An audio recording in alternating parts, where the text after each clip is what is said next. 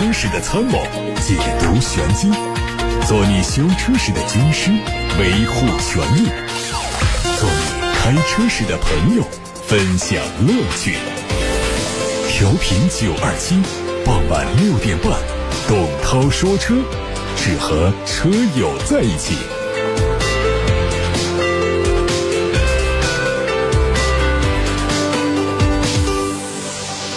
各位好，我是董涛。看新闻，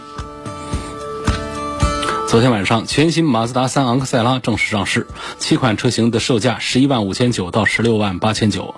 外观方面，全新马自达三昂克赛拉采用了第二代的设计语言，整体造型更加前卫激进，前脸的大嘴格栅变得更大更扁平，格栅下方的镀铬装饰条延伸到两侧车灯，和车灯连接在一起。配置方面，全系配有一键启动、七英寸的仪表盘显示屏、四项调节的多功能方向盘、八点八英寸的中控屏、八个扬声器的音响，还有苹果的 CarPlay 以及百度的 CarLife 手机互联以及电子手刹功能等等。在动力部分，全新马自达三继续用现款的1.5升和2.0升的自然吸气发动机，搭配六速手动挡和六速的自动挡两款变速箱。梅赛德斯奔驰 GLB 250海外市场的起售价格已经曝光了，约合人民币二十六万七，四驱版本的售价约人民币二十八万二，并将在年内上市开售。而国产车型方面，新车可能在今年年底上市，届时售价可能会有所下调。在尺寸方面，全新的奔驰 GLB 250车长四米六三四，宽一米八三四，高一米六五八。外观上看到它采用了网格式的格栅，并且有镀铬的金属点缀。动力方面是低功率的 2.0T 直列四缸发动机，匹配八速的双离合变速器。宝马的新款 X1 插混版实拍图已经在网上流传，预计在今年的十一月份，最晚在十一月份上市，也可能在十月份上市。而国产版本可能在明年年内。国内开售，动力方面用的是 1.5T 涡轮增压加电动机组成的混动系统，搭配六速手自一体变速箱。外观方面，它对前脸的双肾格栅尺寸做了升级，变得更大。外媒说，奥迪 RS Q3 海外版的售价已经曝光，约合人民币五十万元，同时也将于下个月正式开启预售，在年底德国以及部分欧洲国家率先发售。在动力方面，用的是 2.5T 的五缸涡轮增压发动机，搭配七速双离合变速器，并且配备了 Quattro 四驱。梅赛德斯 AMG 全新的 GLA 45最近现身海外地区进行测试，它会在2021年进入到市场当中。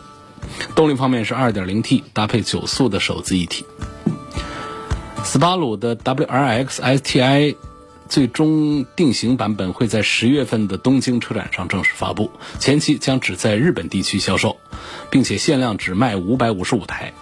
新车在设计上更具有视觉冲击力，车侧的下方选用了金色的轮毂，配有红色的六活塞的刹车钳。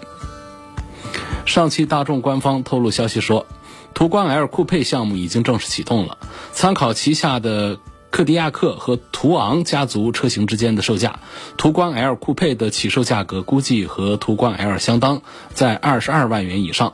大众途观 L 酷配整体造型会更加运动，它的前脸预计是做一些微调，侧面是溜背设计，车尾上方有大尺寸的扰流板，后保险杠的两侧会增加排气的装饰，动力预计不会有变化。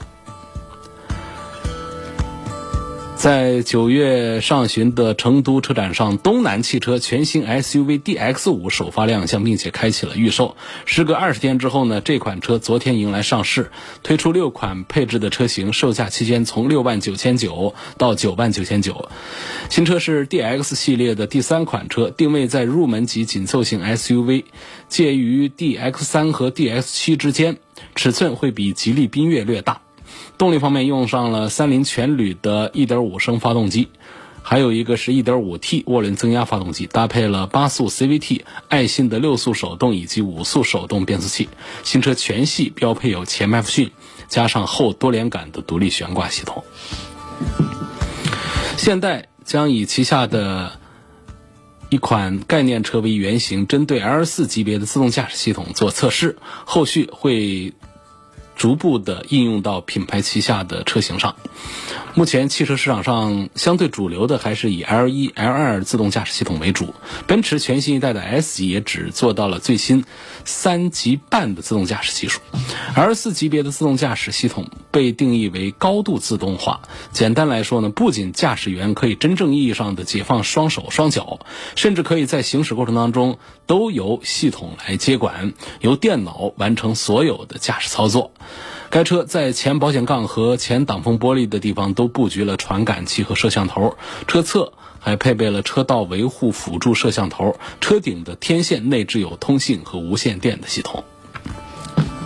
看雷诺，东风雷诺全新 SUV 车型科雷宾，九月份举办发布会，正式发布。它是全新一代的卡宾的国产版本，目前克雷宾已经开启了预售，预售的价格是十一到十五万元，会在十月十八号正式上市。这车是基于 CMF-B 平台打造的，采用了最新的家族化的设计语言。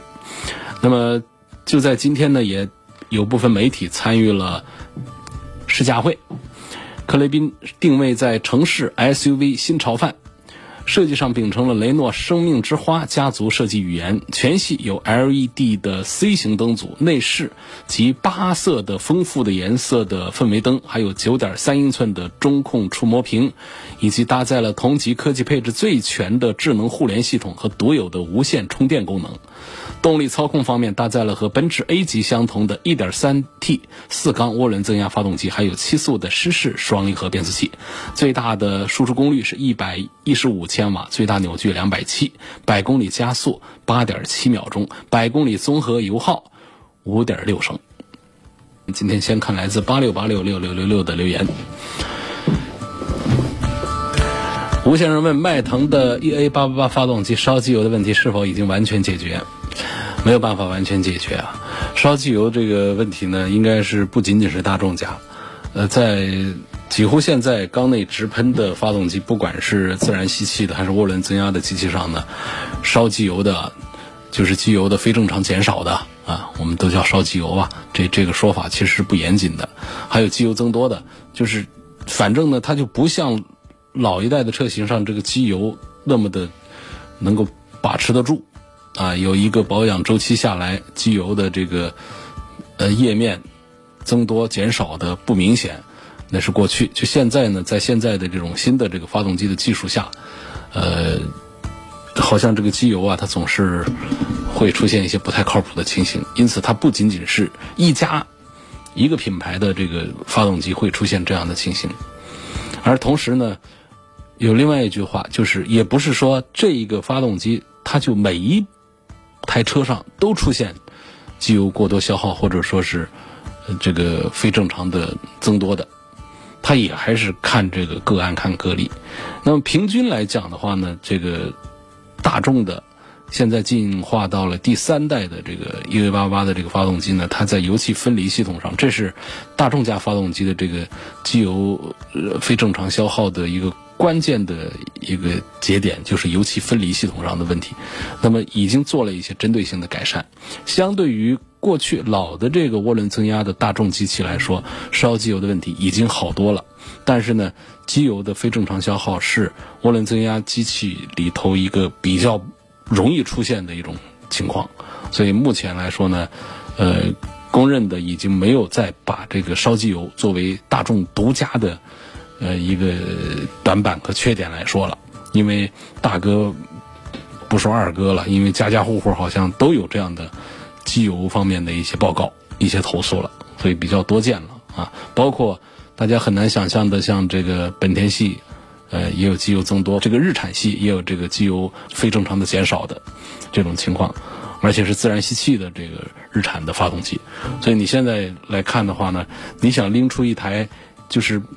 这个品牌、这个厂家的这这部发动机上，完全没有一例说机油增多或者是减少的这样的情况，几乎已经找不出来了。东风的新能源车是否靠谱、质量怎么样？呃，就代表我们这个国产自主的新能源车的一个普通水平吧，肯定不能代表最高水平。陈女士有一个投诉刚刚发过来，呃，他说他是奔驰的 GLE 车主，反映的是这个龙阳大道上的一家奔驰店。他说八月三十一号中午我提了车，下午三点用车时候下了雨，使用过程当中发现雨刮有异响，但不清楚什么原因，跟 4S 店反馈，工作人员说可能进口车运送过程当中。有海水等自然条件的原因，造成雨刮干燥，需要加水润湿。我操作以后发现没有解决。九月十一号，我把车交给 4S 店，要求他们提供维修过程的视频。工作人员说提供不了。提车的时候呢，我发现奔驰 logo 有擦痕。4S 店有捆绑销售，上牌费是四千五左右，比一般的上牌费高很多。新车的引擎盖打开以后呢，有一颗螺丝。工作人员说。这不是车上的任何一颗螺丝，但是我有拍到视频，而且买车的时候呢，他们跟我说没有现车，需要加价五万。后来我不同意，结果还是加价一万才买到车，就想针对以上这些问题进行维权。呃，单方面反映的这个情形，我们还是高度的重视。我们把这提到的情况一条一条的捋一捋，梳理一遍啊。这是这是刚刚两分钟之前才发过来的。啊，我们没有核对过这个店方的反馈信息，只是看到陈女士的单方面的留言。我们看，假设这些呃陈女士的留言全都属实的话，我们看这当中有哪一些是呃涉嫌到权益被侵犯的啊？第一个是雨刮的这个问题，其实这是一个维修事件。那么从车辆购买开始，呃，按照汽车三包法规的规定。该修修，该换换，该退退，所以这个事儿呢，呃，至于这解释是海水的原因呢，还是什么原因，这这就不管了，就是反正是得修好。呃，维修过程的视频呢，这个现在其实没有一个呃一个规范的一个义务，说这视频是必须要提供的，就是我们的。消费者的这个知情权，它其实也是有一些范围的。你比方说，它涉及到这个车间的一些保密、技术的一些保密，所以我不能公开视频。呃，我可以让你在摄像机跟前来观看我的维修过程，或者说通过玻璃来观看。这这这些都是我们店方其实是可以做到的，或者说也是我们消费者拥有的这种这个知情权的权利。但是呢，你说让让他把视频给拷出来，他说提供不了的话，这个争议恐怕目前还没有一个条款来支持消费者这一方面，啊，好，这是这是第一第一波啊，就是这个雨刮片的一个异响的问题。就这东西呢，就是要找原因，是玻璃不平，还是雨刮片坏了要换个雨刮片，啊，还是说这个雨刮杆儿变形了要做调整或者是更换，这都是需要维修的。下一个说。奔驰的 logo 有擦痕，呃，提车的时候发现的擦痕还是提车之后发现的？提车的时候发现有没有提出来？提出来这个擦痕有没有做记录？否则的话，提车走出店门开始，这个擦痕就说不清楚了。第三，四 S 店的捆绑销售啊，说这个上牌费是四千五左右，比一般的上牌费高很多。那么。这判断这一项消费，这个捆绑消费就是一起代办上牌这样的事情的，是否侵权的关键点在于是否店方尽到了事先告知的义务，有没有先跟你报价说这些事儿？如果没有报价，哪怕是收四十五，这都是侵犯权益的，这都是剥夺了我们消费者的消费选择权的。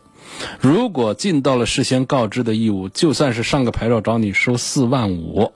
在市场经济这个时代，它也是一个一个愿打一个愿挨的，所以这个判断的关键点就是，找你收四千五百块钱上牌费，有没有事先告诉你？有没有报价？有没有跟你讲这四千五的价格组成？只要说清楚了，店方说清楚了，他就没有责任。他没有说清楚，呃，给你把牌照都给你弄完了，或这然后给你一个单子说这四千五百块钱你得交，我们消费者在这个事儿上没有一个选择权的话。这就是侵权了，这就是被侵权了。说新车的引擎盖打开以后有一颗螺丝，呃，4S 店不承认这是车上的螺丝，然后消费者拍到有视频，这是很细心的一个。呃，那么同样的这个点也在于车走了没有？就提走之后，你拍到的视频，引擎盖里头有一颗散装螺丝，还是说我们在？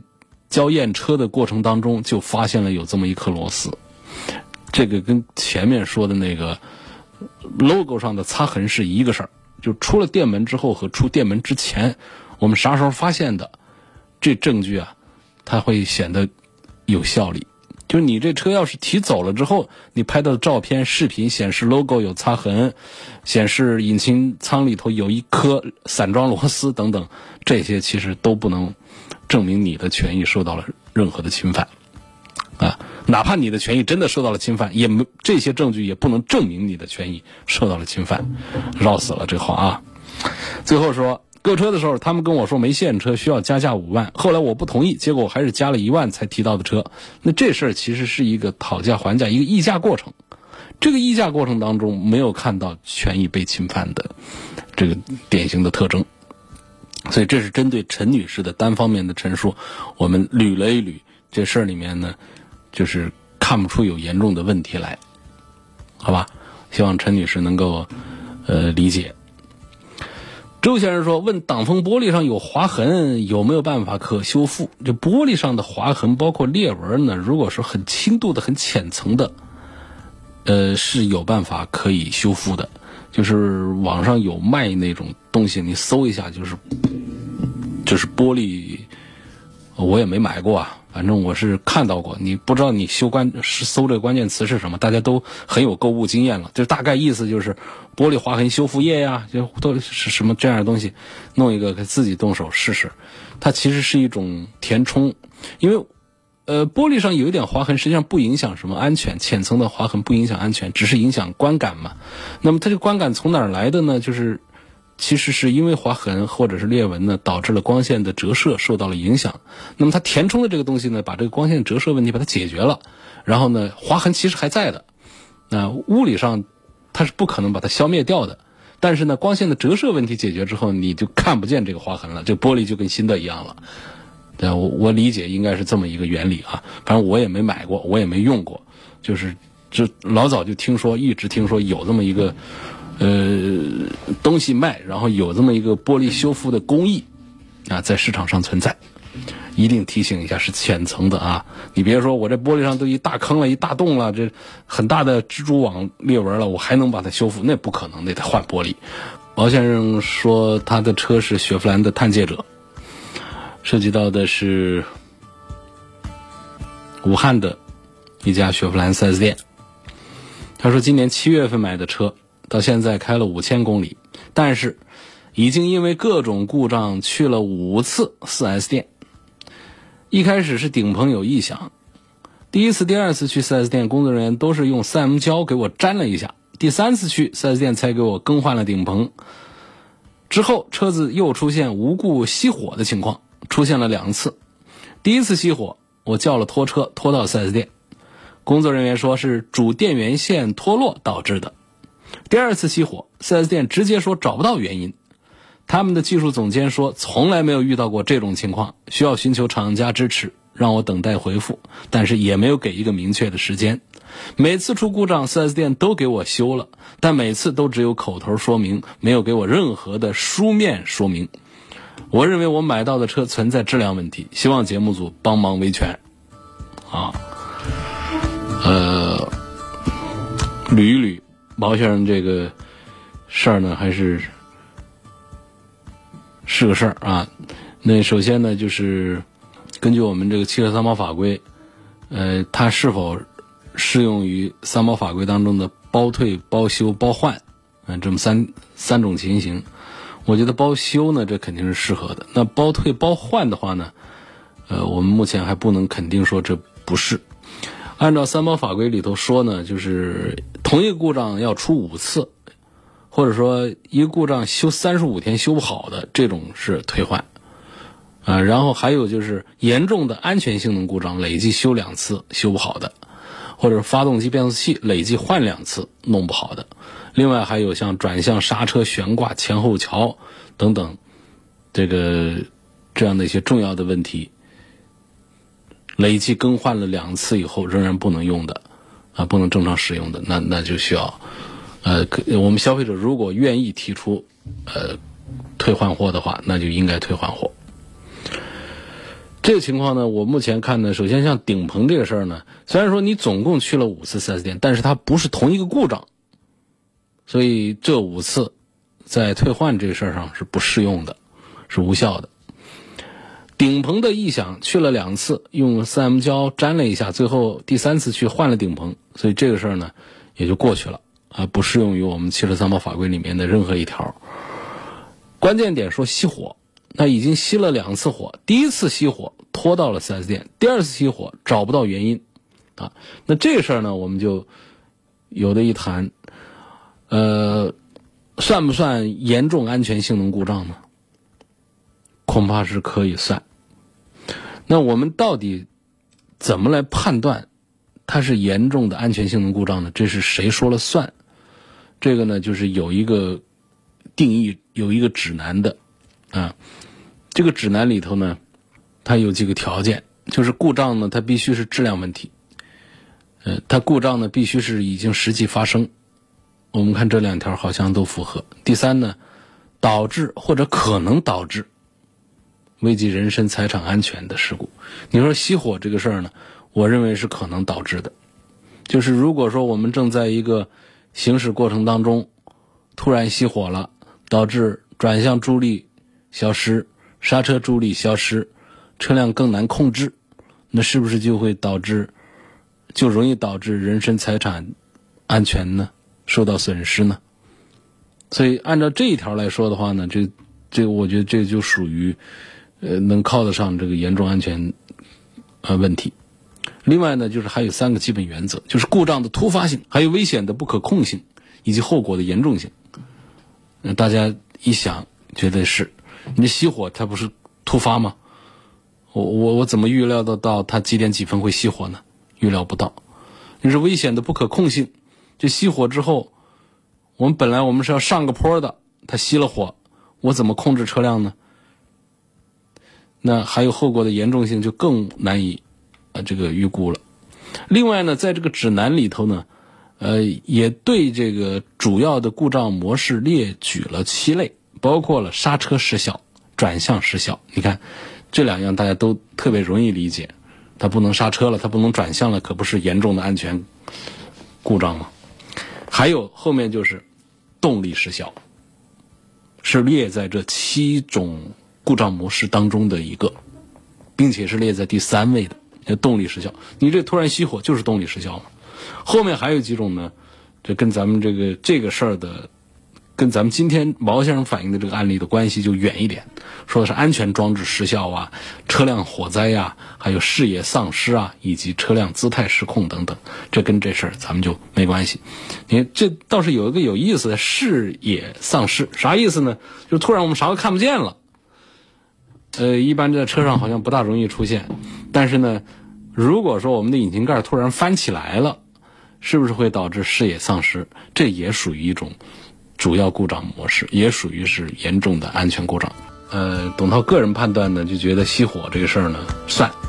那么按照三包法规呢，这样的严重安全性能故障累计两次维修还不能排除，或者又出现新的严重安全性能故障的，经销商是有义务为我们消费者这个更换或者退货的。当然，这个更换退货呢，呃，它不是免费的，它是有一个折旧的公式。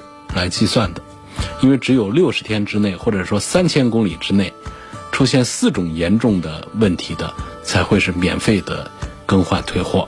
这是题外话了，它包括转向失效、刹车失效、车身开裂或者是燃油泄漏，就我们很难碰到这种案例的。那么毛先生刚才反映的这种情况呢，不属于免费退换货的，所以它属于是有条件的退换货的。当然说，这也是我们在往这上面。呃，做这个分析，因为在实际生活当中呢，在实际的操作当中是有很多的争议的。比方说，像以前我们遇到过一种情况，有一消费者的这个转向失灵，方向盘几乎打不动，那中控也提示，呃，有报警灯。那么 4S 店呢，经过厂家评定啊，认为这是一个电子助力模块失效，不符合三包法里面退车的规定。但是呢，呃，这个消费者的律师呢认为啊，你这个转向几乎打不动，那就属于是严重的安全性能故障，那这个经销商呢就应该来呃为我们消费者来退换车，这就是争议点就在这儿，是双方对于它是不是严重安全性能故障的一个认定，或者说法官对是否属于严重安全性能故障的认定。如果认定了，毛先生这个车是可以退换的，因为达到了两次没弄好，还找不出原因来，然后他又被法官认定为严重的安全性能故障，那么然后汽车三包法规里头写的好清楚，嗯，在第二十条里头有第一条，二十条里头的第一款就是因严重安全性的故障累计修了两次还不能排除的，就符合了更换或者是退货的条件了。啊，所以毛先生这个事儿呢，呃，我们会跟踪关注。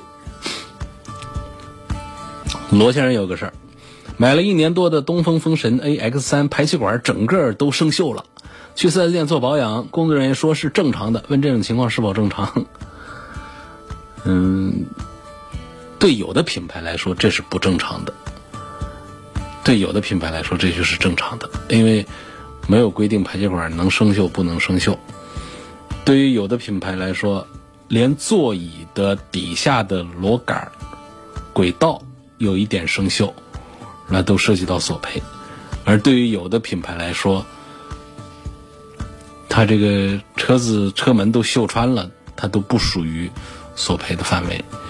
这这都是每家都不一样。你说罗先生遇到这情况，这工作人员说是正常的，要看是。生锈的一个程度是多少？就一年多的车呢，就生锈，应该说是不应该是个正常现象，应该是不多见的。排气管生锈分外边和里边，就外边生锈，我们说它是，呃，我们可以不太理会它，因为排气管它是个高温的一个零部件，不可能对它做防锈的一些刷油漆啊、喷涂啊这样的一个处理，一般都是让它裸露着。那么。接触我们这个户外的一种雨水呀，各种洗车啊，生锈，这个我觉得算正常。但是车内的话呢，应该是如果严重的生锈的话，这个排气管的消声的效果都会出现呃变化，就是排气管声音都听得不对头，啊，声音会变大变丑。啊，排气管起到的作用呢有两个，主要的就是还是消声，另外一个呢，它其实是配合了发动机的工作。让发动机的排气，呃，有这个更高低扭矩之间的一些一些不同的设置。那，比方说，我们要让这个车子高速跑得特别顺畅的话，就要把排气管尽量的做直做粗，让它排气更顺畅。我们希望它低速的时候呢，呃，更有劲儿，然后它更加节油的话呢，可以像日系车经常就是把排气管搞得弯弯绕绕，搞成细管子，这种把气给憋着。这这是不同的这个需求和设计。那但是如果说这里头生锈了的话呢，它就影响了这种这个发动机的工作，这是其次，主要还是影响了我们的听觉，这感觉是不好的。那么排气管里头生锈的原因是什么呢？比较常见就还是受还是水，因为燃烧的好的车呢，它是水啊，排放是水的，它会滴水，然后排气管的消声器的尾段呢，它在设计装配的时候呢，它是。有排水孔的，嗯，如果说这个排水孔设计的角度有偏差的话，积水不能正常的流出来，这就是设计问题，就导致这个批次的排气管它是它就容易生锈。另外呢，就是我们经常是在低速行驶，或者说短途行驶，发动机还没走热呢，排气管还是凉的呢，你就到了目的地，那这个发动机里头，呃，燃烧生成的水呢，它就吹不出来，它就不会被排气管给气化掉。那它沉淀在消声器里头，你恰好你这个积水的这个排水孔又堵了，那那这长期长期以往，这个排气管里头就生锈了。所以说，如果说走的是长途啊，发动机走热了，整个排气管都是发烫的，那么有水进去也不要紧，一会儿就给它气化了，就把它给排出去了嘛。所以为什么我们常见滴水都是冬天滴的多呢？这冬天排气管是凉的。那么排的尾气是热的，热气里头它有这个水，有蒸汽，有水分，水分遇冷遇到排气管的这个这个低温之后呢，它就变成了水滴，它就滴出来了，是这么一个原理。所以这个就还是说，呃，一年多的时间，我觉得这个，在我看应该是，如果说整个排气管都生锈了的话，这个不算是一个不属于一个正常的现象。好，下面我们再来回答一位网友的问题。现在我们要看到微信公众号的后台了，一位网友问到了说，呃，这个全新一代的这个宝马叉六已经发布了。这是中期改款还是全新换代？它跟叉五是不是？呃，就是大概意思就是问跟叉五是不是大同小异吧？就是说有多少零部件可以通用啊？用呃跟这个叉五有哪些不同？嗯，确实这是呃这是在这次的法兰克福车展上，宝马展台的一个重磅的一个发布，就是全新的 BMW 叉六。嗯，关于这这个话题呢，我也在。这个发布会现场结束之后呢，是采访过，呃，宝马叉六的产品负责人，呃，他们也提到说，我就也问到了，说为什么？你说我们这一代的这个叉六，就是现在在售的叉六呢，是第二代，第二代它是一五年推出的，一五年到一九年这才四年时间，通常也就是一个中期换代，那么这一代怎么就叫全新的叉六了呢？那别人告诉我说，这就是全新换代的叉六，它不是中期改款，这真的是第三代的叉六了。它为什么这么快就推出来呢？就是因为叉五最新一代叉五是一八年，是去年推出来的。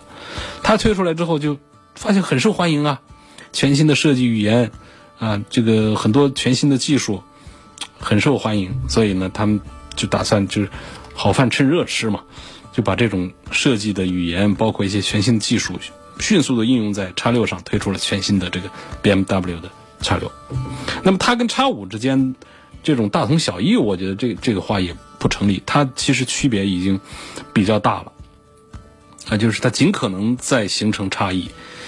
不，呃，外观这个差异是很大的，不用说了。那确实有一些仪表的零部件是比较相似，像仪表板呐，啊等等。但是呢，你像悬挂它就不一样，动力它就不一样。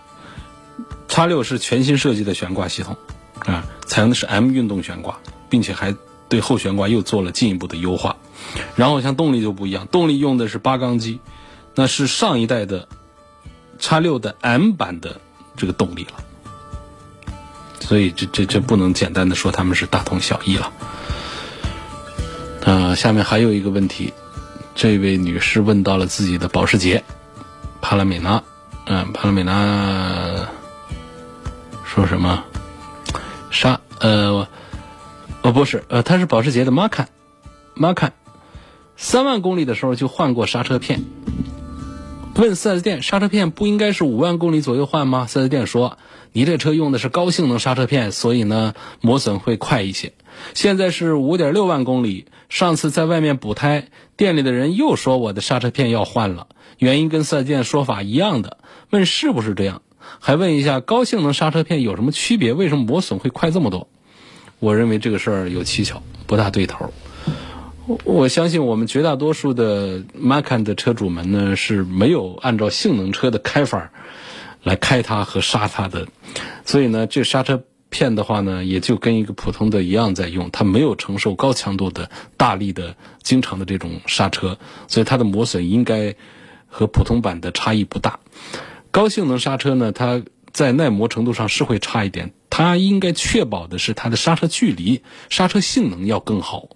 所以这种如果说它太耐磨的话呢，可能它的摩擦力就不够，所以它为了增加摩擦力，它的耐磨。程度就得降低一些，但是呢，作为我们一个普通民用车上的一个普通的消费者来开的话，一般都是轻踩轻刹的，哪会有那么大的磨损？而且，关于这个刹车片的这个磨损的话呢，就普通的说法，多长时间该换？有说十万公里换的，也有说是五六万公里换的。这种情况呢，它根据这个刹车片的这个厂家不一样啊，功能性能不一样，它还是有一些区别。但你这个呢？三万公里就换过一次，这个我觉得到底换没换都很难说，是不是？